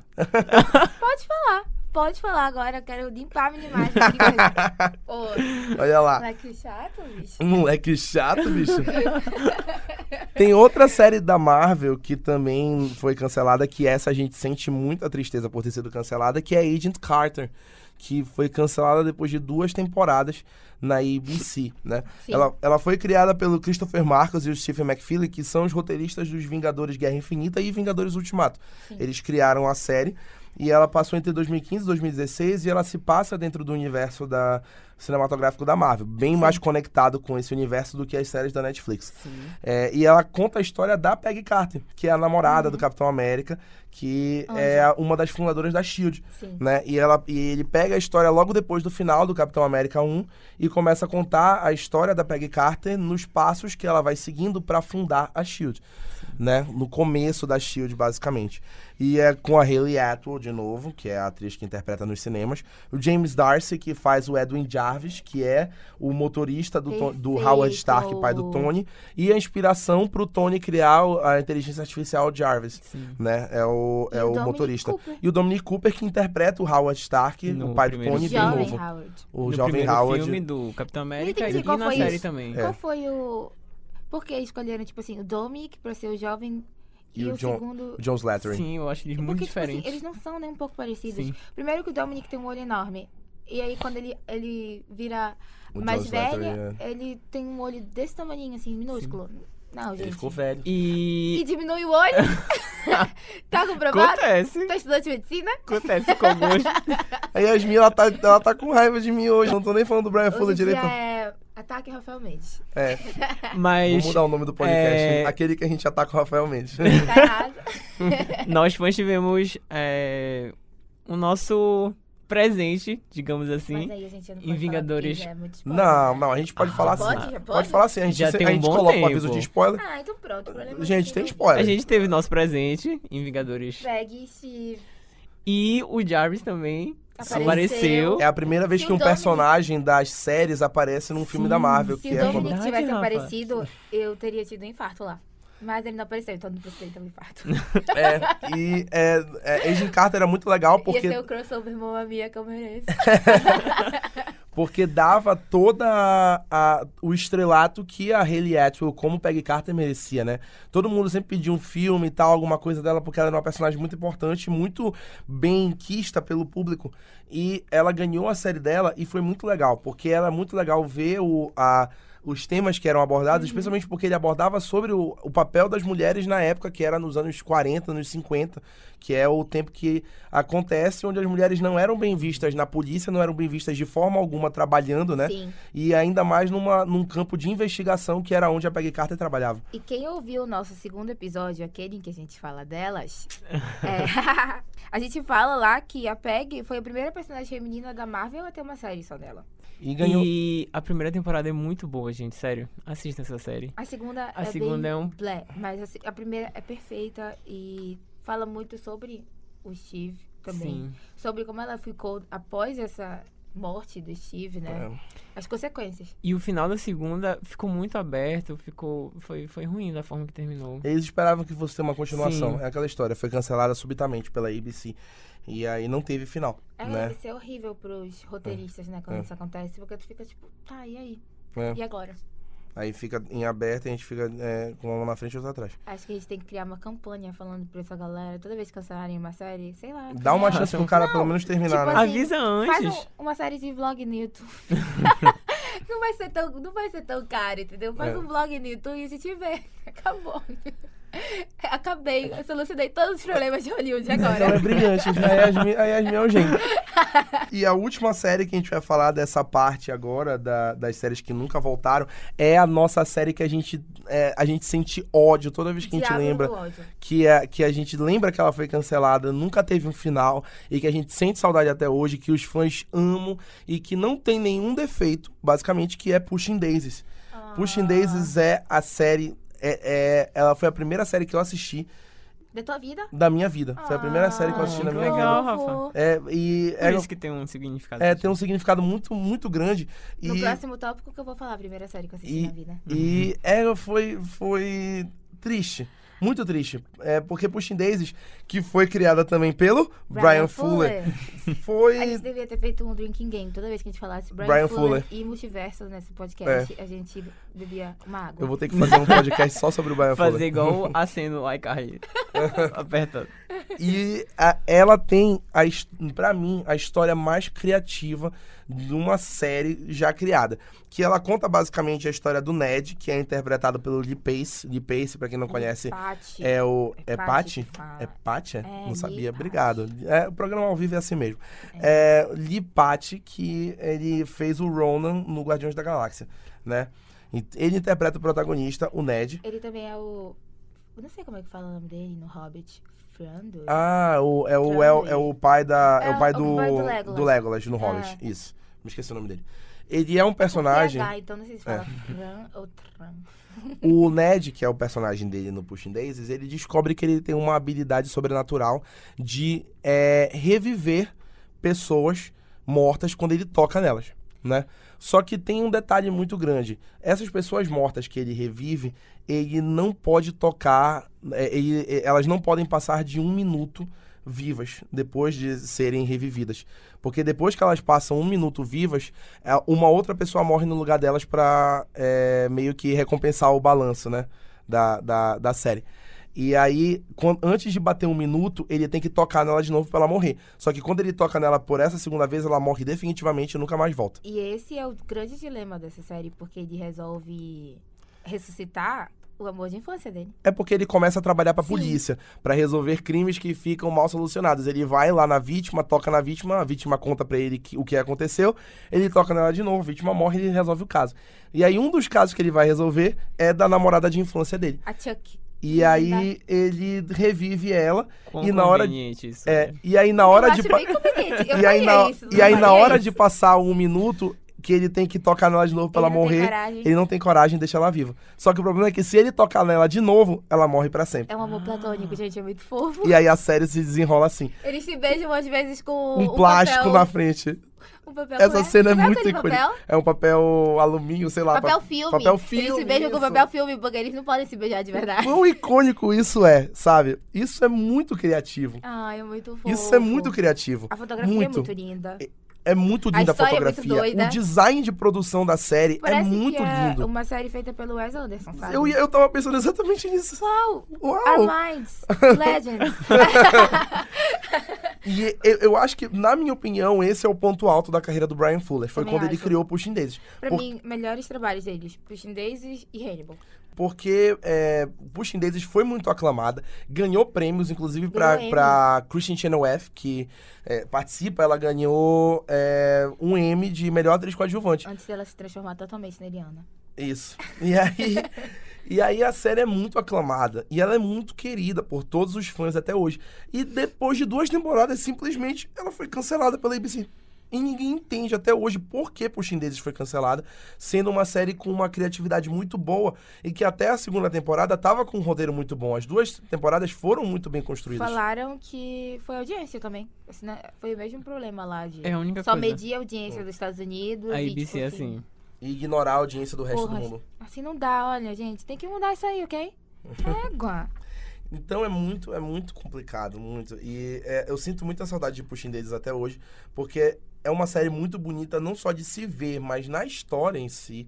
E é muito é incoerente na minha cabeça como nunca pensaram em fazer um revival, uma coisa de. Ou um de- filme. é um filme de Pushing Daisies pra trazer de volta. O problema é que muita gente também não conhece, porque Pushing Daisies é meio difícil de achar. Não tem streaming, não tem É, no Now, sim. não tem, tipo... Eu O pessoal morre de conheci preguiça de baixar qualquer coisa. quando eu vi a crítica da Yasmin no Mal Dourado. Ah... Ó, inclusive tem crítica da Yasmin no é, quem Maladourada quiser sobre Pushing Daisies. mais, Mas tá lá. antes disso, eu nunca tinha ouvido falar. Eu não lembro como eu conheci. Mas acho que foi um dia que eu tava procurando série pra baixar. E eu não tenho problema, não tenho preguiça de baixar torrent. Uhum. Mas o mundo inteiro tem, então fazer o quê? É, e é isso. Aí é, a gente falou aqui agora sobre séries que foram canceladas e nunca mais voltaram, né? E agora a gente vai falar um pouquinho sobre séries canceladas que foram renovadas ou ganharam revival, que, é, que Uhul. conseguiram voltar, né, com muito, muita felicidade graças aos fãs, né? A primeira é, que a gente vai falar é Firefly. Firefly, pra quem não conhece, é uma série que foi criada pelo Josh Whedon. Josh Whedon dirigiu Vingadores 1 e 2, né? E ele criou essa série que é um- uma espécie de drama western espacial que conta a história de nove tripulantes da nave Serenity numa aventura espacial, tipo no Star Trek, basicamente. Só que ela foi muito bem construída com as histórias e ela tinha um elenco muito legal que tinha Nathan Fillion, Alan Tudyk, a Morena Baccarin e a Dina Torres. Só que a série foi cancelada depois da primeira temporada, foi uma temporada bem curta e a Fox cancelou. Só que os fãs pediram tanto, tanto, tanto pra série voltar que em 2005 ela ganhou um filme logo continuação, que é imediato depois do final de Firefly, que o filme é chamado Serente, que foi dirigido pelo próprio Josh Whedon e que conta, é, meio que dá um final, um encerramento para a história da, da série Firefly. E é, isso é um grande exemplo do que os fãs conseguem, que a gente estava falando aqui. Gente É, chata faz a força. Gente chata faz a força. né? Eles conseguiram trazer Firefly de volta, que é uma série que é muito. é, o pessoal fala muito. E que lançou atores muito legais, que é o Nathan Fillion, o Alan Tudyk, que é muito querido Sim. hoje em Hollywood por toda a versatilidade que ele tem, e a Morena Baccarin, que depois é, é, veio a ficar popular quando ela fez Gotham A e Gina Deadpool, Torres também. né? É, e a Gina Torres, que foi fazer. Suits depois. Agora ela tem um spin-off só dela, não é? Vai ter um spin-off dela. Ainda, ainda não estreou, ainda. Ainda não estreou, tá em Ah, produção tá. na- no universo de Suits. Ela também fez Hannibal. Ela fez Hannibal também. É. Ela é casada com Lawrence, Fishburne. ela é a Por isso, que Bella. ela, por isso que ela participa de Hannibal. E além de Firefly, a gente tem. Pera, eles são casados na vida real? Sim, na vida real. Meu Deus, eu não, não sabia, sabia disso. disso? Gente, eu não sabia disso. Chocada. Eles são casados E na eu vida real. concordando aqui. É isso aí. Eu o quê? Eles são casados na vida real. Esse casalzão, né, doido? Brincadeira. Nossa, se, se eles tiverem filhos, devem ser muito bonitos. Além de Firefly, a gente tem Veronica Mars. Yes! Uh. Essa sim foi a primeira série que eu vi na vida, gente. Eu assistia na SBT. Jesus Cristo. SBT, ei, podem falar o que quiserem, mas a SBT apresentou essas séries pros jovens, bicho. Veronica Tinha Mars, muita deu, série sim, boa na SBT. Kyle XY. é, Chaves. Chaves. mas Chaves apresentou já pra uma geração de adultos, não dá. Então, Verônica Ei, Mars. meu pai assiste Chaves até hoje. É sério, ele tem na hora do almoço, é o Sim. horário sagrado dele. De Chaves. Ele, é, ele prepara o almoço lá em casa, aí ele deixa tudo pronto, aí ele entra no quarto, ele diz assim, o almoço tá pronto. Aí ele entra no quarto dele pra assistir Chaves sozinho. E ele não gosta de assistir com ninguém. Ele sabe todas as falas de todos os Todo episódios mundo. de Chaves. E ele fica assistindo e rindo alto no quarto. Todos, toda hora do almoço, todo dia. É, é O bizarro. meu irmão mais novo, ele não gosta muito de série, também não gosta muito de livro, ele é um menino estranho. E aí, é, ele, quando ele era criança, ele amava Chaves. E eu me lembro que a primeira vez que eu vi meu irmão comprar um livro foi o Diário do Chaves. E ele leu esse livro todo. E todo dia, na hora do almoço, ele ainda vê Chaves quando ele chega na faculdade. E eu fico tipo, bicho, já viu? E aí ele viciou a minha outra irmã mais nova, que é criança hoje em dia. E eles dois ficam repetindo as falas e fico, galera, não pode ser tão engraçado A assim. família da Yasmin, Mas- ela, é, ela é Não sei nem o que dizer. singular. Essa é a É, palavra. e aí, tipo assim, Chaves, a não ser quando é aquele episódio já que é da, da boa vizinhança, aqueles cantos, se você é jovem ainda, porra, icônico, realmente. Aí, mas, tipo assim, se tu ficar vendo todo dia e no, SBT, eles não têm vergonha, tem dias que eles reprisam os dois episódios três dias seguidos. Sim. E as pessoas assistem. O meu pai assiste. Tipo, meu Deus, sabe? Sabe? Sim, mas agora voltar pra Verônica Mars. Veronica Mars foi criada pelo Rob Thomas é, e passou entre 2004 e 2007 no, na CW. E ela contava a história da Verônica Mars, que era uma adolescente que estava no ensino médio Uhum. e, paralelamente, era uma detetive particular. E era, é, é, é, tipo, bem legal, porque era o sonho de todo mundo, era ter um trabalho muito legal, assim, enquanto estava estudando, né? Ela vira detetive depois que a melhor É, a amiga melhor dela amiga é dela. assassinada. E a melhor amiga dela é quem? Amanda Seyfried, que também é quem? É a filha da Meryl Streep, mami, a Sophie. Ei, aí... eu- eu- não, Amanda Seyfried pra mim é Meninas Malvadas, desculpa. Não, mas aí isso foi antes de Meninas Malvadas, entendeu? Não, eu sei, A mas eu, Amanda eu, Seyfried o, pra o teu é a Karen, exemplo, pra entendeu? mim é a Sophie. Amanda Seyfried É. pra mim é... Garota, Garota, garota infernal. Não, garota Cada um tem uma infernal. referência. Ok, Cada um tem uma referência. Amanda Seyfried, entendemos. Amanda Seyfried, É. ícone. Então, é... Depois que a Amanda Seyfried foi assassinada, ela decide, ela decide começar a investigar, porque o pai dela era o xerife da cidade, então eles começam, eles, eles meio que acusam uma, os pais dela, então, tipo assim, é um absurdo, e eles viram meio que párias na cidade, e aí depois aí ela tem que mudar completamente. Mas a série não fala só sobre isso, ela fala sobre os dramas de... De, que qualquer adolescente tem, mas principalmente nessa cidade e dela. E também fala muito sobre machismo e tal. Então, é uma série incrível, assim. Claro que tem aquele boom besterol de série adolescente, como todo mundo gosta. Mas, assim, chega a ser bem profundo os dramas que eles abordam. Eu lembro de... Tem um episódio na primeira temporada que tem um amigo dela da escola que pede pra ela procurar o pai. Que ele não vê desde criança e ela procura. E ela acha. E o pai do menino, ele se afastou da família porque ele virou trans. Quer dizer, ele era trans. E aí o menino depois ele vai, ele vai se apresentar pro, pro filho, só que ele já conhecia o filho dele. Só que o filho dele não sabia que a mulher que ele falava era o pai dele. E ele, tipo assim, tem todo esse dilema do menino não aceitar. E ele ficava, tipo assim, a- o pai, que agora é uma mulher, ela fala assim, mas você gostava de mim, gente- nós éramos amigos, não éramos. é- Hoje em dia é a mesma coisa, só que eu sou o seu pai. E aí ele fica tipo assim, não, você não é o meu pai. O meu pai era um cara e tal. Então, mas depois no final você se resolve. Mas tem todo esse trama. E fala muito sobre o tratamento das mulheres, sabe? Como as mulheres eram tratadas nessa série. Tem uma cena lá que uma personagem vai fazer uma denúncia de estupro. E, tipo assim, essa cidade, ela é gente muito rica, sabe? Só milionário mesmo. E ela chega e fala com o xerife.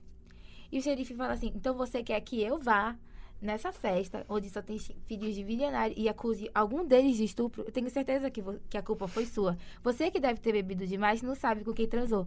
E ela fica tipo assim: não, eu fui estuprada. Eu lembro, sabe? Então é tipo. Cara.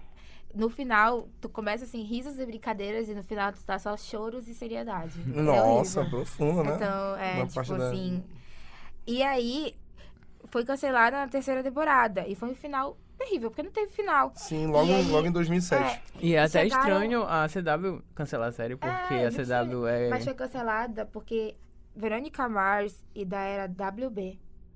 Foi aquele, Ah. aquela transição. Foi cancelada quando virou CW, entendeu? Uhum. Então, tanto Sim. que chegou a ter o teaser da quarta temporada, que era a Verônica da faculdade e fazendo um estágio no FBI. E aí, logo depois cancelaram. Aí passou muito tempo. E aí, em 2014, o Rob Thomas falou: Galera, eu quero fazer um filme de Verônica Mars. Vocês me ajudam? E a galera tava lá: Conte comigo pra tudo. Financiou o filme. Eu, inclusive. Eu tinha cartão de crédito na época, fui lá, paguei. Aí, Isso é sério? É sério. Tu ajudou a financiar o filme da Verônica Mars? era a minha série favorita. Eu tinha cartão de crédito. O que, que eu podia fazer? Você não? Ícone.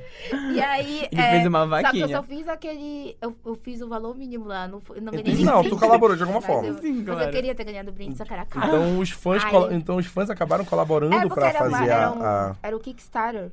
Era no Kickstarter, Aí tinha sim. que. Tinha um.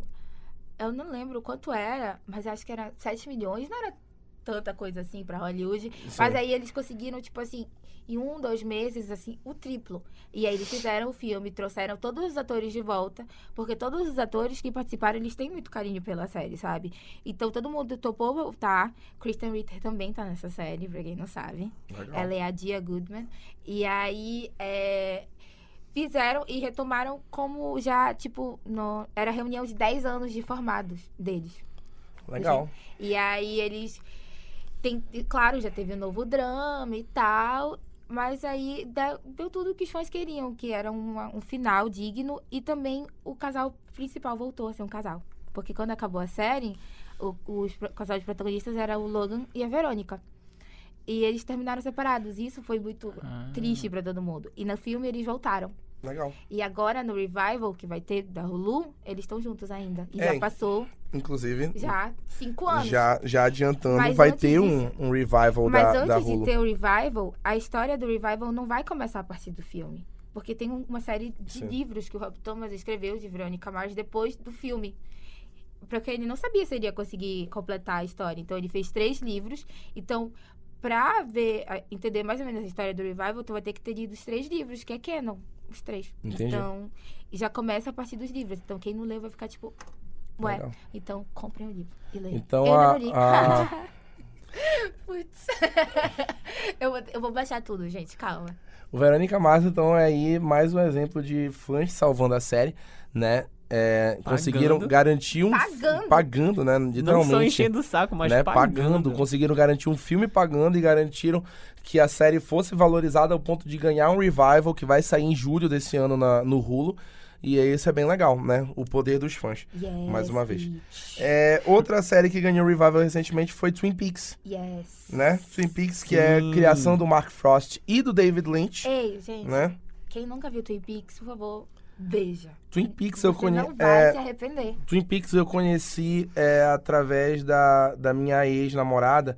Ela tinha um livro da. Diário Secreto da Laura Palmer. Exatamente. Ela era apaixonada por esse livro, porque não- não- não- eu não sabia o porquê era. ela gostava muito desse livro, Sim. ela tinha o livro, perdeu, conseguiu comprar o livro depois de novo, ela era o apaixonada, li, leu umas cinco vezes, só enquanto a gente tava junto, ela deu umas cinco vezes esse livro da Laura Palmer, Nossa, ela- se ela ouvir esse podcast, ela vai se sentir muito famosa, né? né? né? E aí o. E aí o, o. Depois eu fui descobrir que a Laura Palmer que tava no livro Era era a Laura série. Palmer do Twin Peaks. E aí eu Sim. fui entender a história da série. Essa série ela é muito antiga, ela é de 90 e 91 que ela se passou. Ela, na verdade, é de 89. É, por aí. E aí ela foca no assassinato da Laura Palmer dentro da cidade de Twin Peaks, que ninguém sabe o que aconteceu. E aí entra o detetive Dale Cooper, do FBI, Que é o Kyle MacLachlan. que é o Kyle MacLachlan, e que ele começa a investigar a- o assassinato. A série teve duas temporadas e foi cancelada pela ABC, só que ela foi muito aclamada e é considerada uma das melhores séries de todos os tempos. E é, Eu inclusive, in- considero Twin Peaks a melhor série de todos os tempos. A melhor série. A melhor série de todos os tempos. É, essa, essa, essa foi pesada. E ela, eh, Twin Peaks, eu não, eu não tenho propriedade pra falar se é a melhor série ou não, porque eu sou duvidoso, eu sempre vou pender pra Breaking Bad. Tu E, tem que ver Twin Peaks. e mas ela é, é um, influenciou muito material que veio depois. Sim. E também é muito referenciada em todos os materiais que vieram depois. Tipo Ao- assim, todo esse gênero de mistério, assassinato que a gente vê hoje em dia na TV, surgiu porque Twin Peaks veio primeiro, entendeu? Twin Peaks andou pra que essas séries pudessem correr. Porque, tipo assim, é. Tipo assim, Twin Peaks realmente ela revolucionou o gênero de thriller, assim, sabe? Porque, tipo assim, ela era da Showtime, ela passava num horário nobre, assim, entendeu? E as cenas, tem algumas cenas, Ela era da assim, ABC. Opa, é, porque o revival da Showtime, desculpa, Isso. galera. É, tipo assim, a cena que a gente descobre quem matou a Laura é absurda. E passou isso no horário nobre e todo mundo ficou assim, que, que isso, bicho? O que tá acontecendo?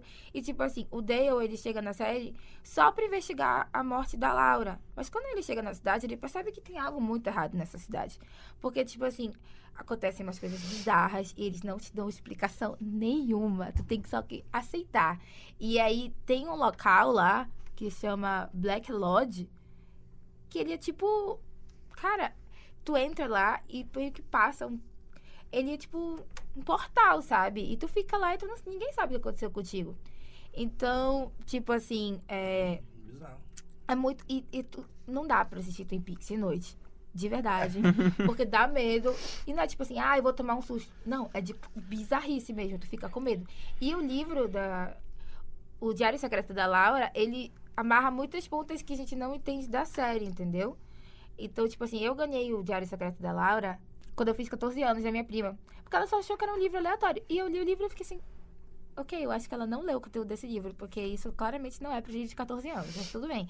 E aí, na- atrás estava dizendo que era da, da série. E aí que eu fui procurar ver a série. E a minha melhor amiga, a Mariana, ela é muito fã de Twin Peaks. E aí ela falou assim, não, assiste. Eu comecei a assistir, ela me prestou os DVDs. E além da série e do livro, também tem o filme, que tem até o David Bowie. É. Entendeu? E, O- então... Cantou? Cantou. Sério? Ah, só tem Cantou? o David Bowie. Cantou? tem outro David Bowie? Não. Não que eu saiba, que eu fiquei... E aí agora. Ué, Realmente- David Bowie do multiverso? É. Quando o Twin Peaks foi cancelada, então foi um baque muito grande, mas depois é, de 25 anos anunciaram o revival pela Showtime e hoje em dia só tem a terceira temporada na Netflix. Mas se tu começar a ver da terceira temporada, é impossível, tu não vai entender nada, porque não dá pra Tem que ver mesmo. tudo antes. Porque essa terceira temporada, ela é muito doida. E nem quem assistiu as primeiras consegue entender, sabe? É. Então, é isso. E é o revival com o mesmo elenco, a não ser pessoas que morreram durante esse período que não estão. Vale a pena assistir. isso- Agora a gente entra na, na, na parte da, da Netflix de duas séries que ela salvou, né? Que eram muito boas, muito aclamadas, mas tiveram baixos índices de audiência. E ela salvou antes que a série se perdesse. A primeira é Arrested Development, que foi criada pelo Mitchell Hurwitz. Teve três temporadas com, é, na Fox. E ela falava a história da família Bluth, que era uma família de negócios e tal, que se afundou nos negócios e acabou precisando que o, o fi- um dos filhos, que é o Michael, assumisse os negócios pra resolver a parada. O filho né? mais são, né? É o filho mais são, na verdade, do- de Essa todos eles. de gente né? louca. Que é interpretado pelo Jason Bateman, né? Que é o, hoje faz Ozark, é muito popular em Ozark, tá sendo muito Tá aclamado. sendo Exato. muito Né? aclamado em E E Ozark. Todo ele, tá e ele, começa em- ele começou em comédia em Arrested Development, que tem um formato E de o filho comédia. dele, e- Michael Cera. Michael Cera tá no elenco, que é o filho Sabe? dele. Então, é um elenco, na verdade, muito estelar. Tem eles dois, tem o Will Arnett, tem o Tony Hale, tem o David Cross e tem o Jeffrey Tambor. Tobias Funk. E é um elenco muito estelar. A série, ela é, de certa forma, bizarra, porque a família Bluff não é normal, Não, pra né? mim a melhor frase da série é quando eles estão totalmente sem dinheiro. E aí eles vão falar com o pai deles. Eles falam assim: Olha, eles têm uma barraquinha de banana congelada, bicho. Sim. Que porra é essa? E eles vendem isso na praia, todo mundo compra. E eles vão falar assim: olha, a gente tá sem dinheiro, aconteceu um acidente, a barraquinha queimou. E o pai dele fica tipo assim: vocês queimaram a barraquinha? Aí eles ficam sim, queimamos, já foi um acidente. Mas vocês são mano de burros, tinha dinheiro na barraquinha. E eles assim: dinheiro? Sim. Eles falam assim: sempre tem dinheiro no estande de banana. E aí toda vez que eu tô triste e precisando de dinheiro, eu posto no Twitter: there's always money on the banana stand. As pessoas não entendem, mas. Agora faz sentido. Tu- Tudo faz sentido. Olha aí, pessoas que acompanham meu Twitter, finalmente É revelando segredos. É tipo, todo dia, que é meio de. Se eu tô online no Twitter e são meio dia e 51, eu posto meio dia e 51. E até que o dia desse uma amiga minha postou. Agora eu entendi o de 51, e, meu aí eu, Deus. e aí eu- ela falou. Que, que porra é essa? Que esses números que tu coloca todo dia, meio dia e 51. Aí eu falei, não, Tem alguém menina. pensando em mim. Eu pensava que era isso. Eu falei, não, menina, é a música do Strokes, é a minha música favorita. E aí eu coloco no Twitter todo dia. Se eu tô online, é meio dia e 51, eu coloco lá. Simplesmente Yasmin tá Trivia, fun facts, Yasmin. Fun facts, Yasmin. E é, teve as três temporadas, é muito boa. Tem um formato de filmagem interessante, Sim. o, o Arrested Development. É, foi produzida pelos irmãos Russo, os Parece diretores do Vingadores 13 e Um 4. reality, né? É, de certa forma parece um reality. É narrada pelo Ron Howard. E, É, não é, sabia. e foi cancelada pela Fox. A, a demônia Fox cancelou. E anos depois a Netflix resgatou a série e deu mais duas temporadas para Arrested eu Development. Eu não curti muitas temporadas da Netflix. Eu achei que. Sei lá, eles erraram a mão. Mas o importante é que eles. Deram, deram mais chance, né? É. É. isso que importa. E outra série que também foi é, resgatada pela Netflix, que também foi cancelada pela Fox mais recentemente, foi Lucifer, que foi criada pelo Tom Capinos e ganhou muita popularidade por trazer a- uma adaptação dos quadrinhos da DC, da Vertigo, sobre o Lucifer Morningstar, que é o próprio demônio, né? O pior de todos, que se entedia no, no inferno e vem pra Terra. E aqui na Terra ele monta uma boate noturna e passa a trabalhar com a polícia de Los Angeles Sim. que é pra ajudar a polícia a so- resolver crimes com os poderes dele, né? E aí explora toda essa narrativa baseada nos quadrinhos da Vertigo e ficou muito popular pela história, que é, é muito boa, pelos personagens que são muito bem interpretados pelo e pelo Tom Ellis. e pelo próprio Tom Ellis, que ficou muito popular depois de Lucifer e ganhou muita popularidade. Muito bonito, muito E- carismático. E ele é muito bonito, muito carismático, E um hoje excelente a ator. Netflix, Netflix só usa isso, né? Pra É, E e ela-. Netflix se escorou nele. E aí ele- Roteiro, nada. É. Vocês viram? Nada. É só. no Twitter? Sim. Que eles fizeram um crossover, tipo, entre Lúcifer e Sabrina. Que era a mensagem do Senhor das Trevas pro Lúcifer. Aí o Lúcifer foi lá e respondeu. Mas, tipo assim, são dois vídeos só dos atores e tal. E a Netflix se escorando. E ela- tá errada? Não, tá. Tá.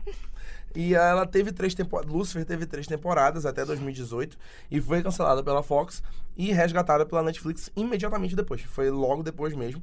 E ganhou a quarta temporada é, esse mês agora, Sim. em maio. E isso foi bem legal porque mostrou mais uma vez o poder dos fãs, que era o que a gente estava falando aqui o dia todo, que é, os fãs realmente fazem a diferença quando eles pedem, quando eles querem a série que a série continue, porque eles viraram realmente muito fãs de Lucifer e do Tom Ellis. E também tem a questão do que a, a Yasmin falou mais, mais cedo sobre ser popular no mundo, não só nos Sim. Estados Unidos. A Netflix viu que a série era muito popular, que a- e- ela, ela aproveitou tinha no, no catálogo, e pegou a série pra, pra ela mesma e tá Foi ganhando uma, dinheiro. boa, uma excelente jogada, Sim. por sinal. Quando- Porque, agora- como a Yasmin falou, agora ela tá usando o Tom Ellis e o Lucifer a, a favor dela, como foi o que ela fez agora com o lançamento da nova temporada, ela lançou o vídeo do Tom Ellis fazendo pão, Fazendo que é pão o que o pão, diabo amassou. o pão que o diabo amassou. E ele fala, E inclusive, aqui no Brasil que ele é fala muito que é popular pro a Brasil. série. Ele fala que é pro Brasil porque é uma expressão nossa. Ele diz: Eu tô fazendo aqui o pão que o diabo amassou pra vocês nunca mais lembrarem disso como uma coisa ruim. Ele faz caras sensuais, ele vai Nossa, é apertando. muito engraçado. É muito engraçado. Um negócio que só o Tom Ellis consegue E fazer no com o jeito ele ainda fala carismático que ele dele. quer abrir uma padaria no Brasil. Eu ia É. comprar pão todo dia. ia gastar todo o meu salário lá. Agora que eu, tô, Agora eu que trabalho... tem salário. Agora Cansei eu da posso- Yasmin pedindo emprego em todo Agora eu podcast. posso dizer. Eu trabalho, gente. Não vou mais pedir emprego todo podcast, porque agora eu posso dizer. Vou gastar todo o meu salário em tal coisa. Graças a Deus. Eu tô só Ariana Grande, Seven Rings. Eu I quero. want it, I got it. Go- eu experim- vi, experimentei, gostei, comprei. Hebe Camargo, te amo. E a última, Brooklyn Nine-Nine. Não poderia ficar fora a gente da não lista, podia né? esquecer de Brooklyn Nine-Nine. Brooklyn Nine-Nine é o exemplo mais perfeito de fãs salvando séries e séries de qualidade. Brooklyn Nine- sim. Brooklyn Essa Nine-Nine, foi- na minha opinião, é a melhor sitcom que a gente teve nessa década agora. Tranquilamente. É, não, não é- seria, na é- verdade, sitcom. A melhor série de comédia, na verdade, que a gente teve nessa década. Eu, eu, Acho que é, porque, tipo assim, The Office não é dessa década. Não. Nem Parks and Rec. Então, é Nem- Brooklyn é. Nine-Nine. falando dessa Mas, década. mas esses tempos estão lançando comédias muito boas Quais? aí.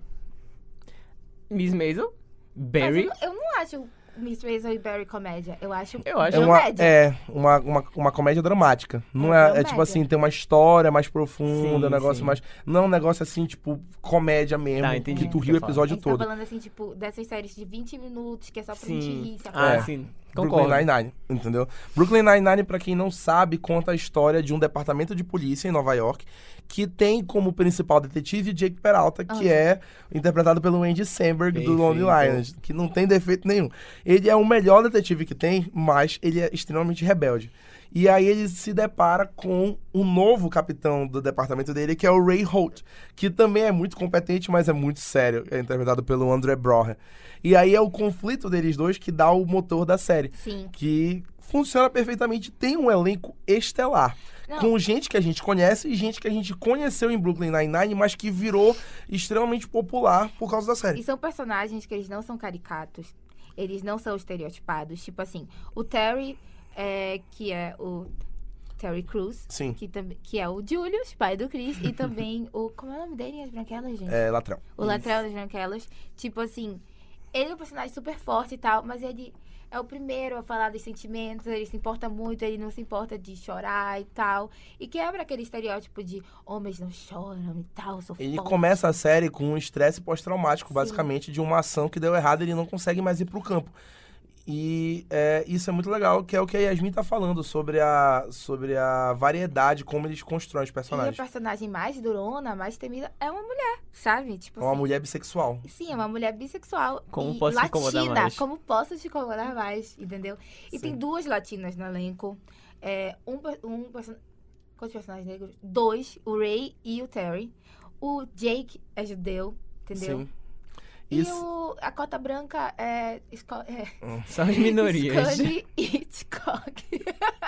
é a cota branca da série. a- ah, não, os privilegiados. O, o... que ainda assim a gente consegue achar muita graça eu do acabei Scully e do Hitchcock. de O Boyle. O Boyle. O Boyle é branco. É.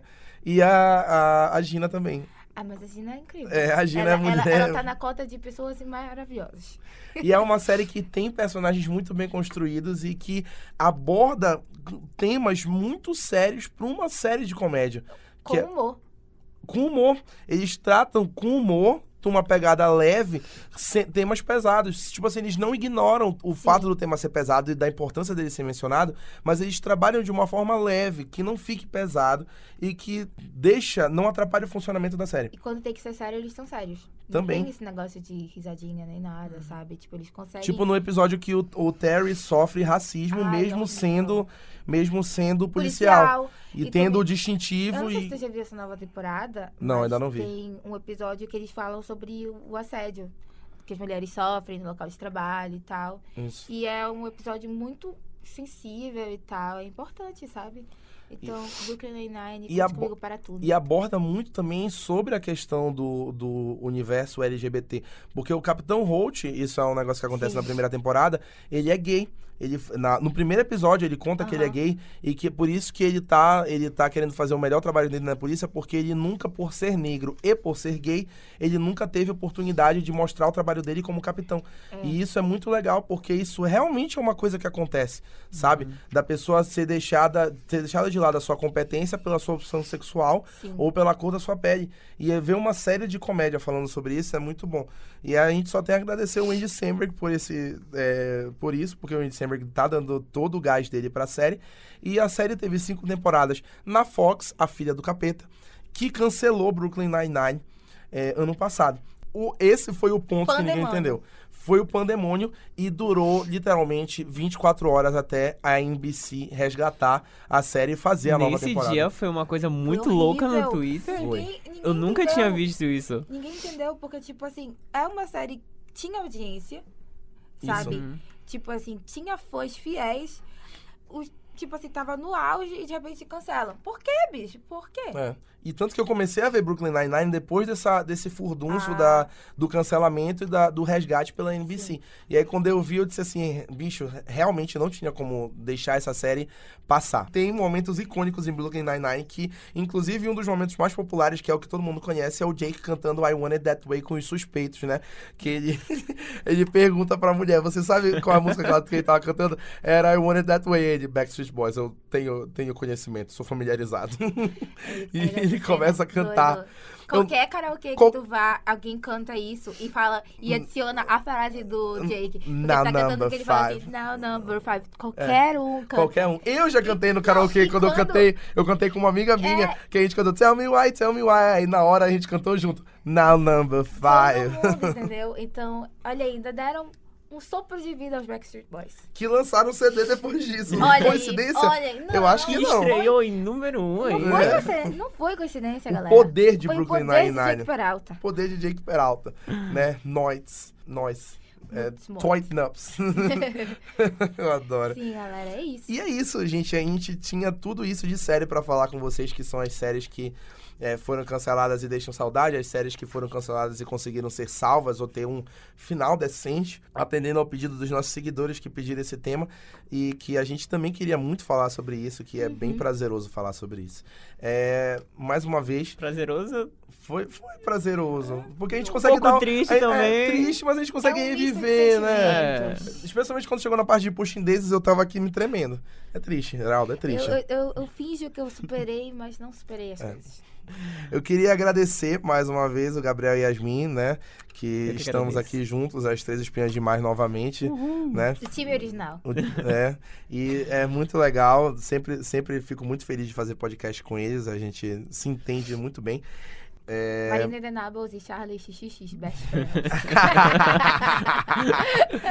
Perfeito. E queria agradecer, obviamente, ao Heraldo, que tá ali operando pra gente, né? Icônico. O no- é o ícone. Perfeito. Não existe mais podcast sem o Heraldo. colocar ele. O Heraldo vai participar de um podcast nosso. eu tenho- eu Aguardem tenho- ele como convidado especial. Sério, o Heraldo é, o Heraldo é mais, mais maravilhoso do que vocês podem Quando o imaginar. Heraldo começar a falar aqui, eles vão querer que a gente nunca mais volte. É, É. vai ficar só o Heraldo. O Heraldo vai ganhar um podcast pra ele. É, é isso. né? É isso. Tem que acabar com a nossa raça. E é, como sempre, continuem indicando pra gente temas, né? Vocês viram aqui que a gente atendeu o pedido, então a gente sempre atende o pedido de vocês. Indiquem temas pra gente falar, que a gente vai preparar um roteiro legal e vai falar aqui o máximo que a gente puder. Indiquem temas pra gente, né? Deem a gente- feedback do que vocês estão achando. com certeza, Sim. falem pra gente o que, que vocês estão achando, o que, que a gente pode melhorar, né? Nosso único alimento é biscoito. Exatamente. o, He- o Heraldo sempre dá sugestão pra gente. Quando a gente acaba o podcast, o Her- o Heraldo sempre diz como é que tá, o que, que pode melhorar, e a gente sempre vai trabalhando, É né? No, no, no decorrer. E é, sigam a gente nas nossas redes sociais. No Twitter. Não esqueçam da Facebook, meta de Yasmin. Oi? Daqui a duas semanas. Daqui a É, duas daqui a semanas. duas hashtag semanas, Mala Dourada Mil. Hashtag mil seguidores. Hashtag Mala Dourada Mil. Hashtag I love you mil. I love you mil. Aí depois a gente vai dois mil até chegar a três mil. É isso, gente. Sigam a I gente nas love nossas. you one thousand. I love you 3000. Ai. Agora é só I love you one thousand. I love you 1000. E a gente vai. É, sigam a gente nas nossas redes sociais, tem crítica lá toda semana. Novidade sempre Arroba nos nossos stories, tá? Arroba Maladourada, sempre novidades nos stories. E não sigam a gente nas nossas redes sociais particulares, eu sempre digo isso, tá bom? A não ser que vocês queiram se estressar assim na internet. aí Né? Não seguir. sigam, por favor. Vocês só vão ver eu, Gabriel e Yasmin brigando entre si. Sempre em eu público. e o Gabriel do lado certo, é a guerra civil do Twitter. Uhum. Entendeu? Né? A gente sempre sensato, Eu tintim. não Capitão preciso, eu tô bem sozinho. Um time do Homem de Ferro. Desgraçados. O- Tá errado. todo, mu- todo mundo odeia o Rafael. Ninguém vai escutar. É muito bom. Vocês são ridículos. Então E é isso, gente. Obrigado, gente. Tchau, até o gente, próximo até o episódio. próximo. Tchau, beijo.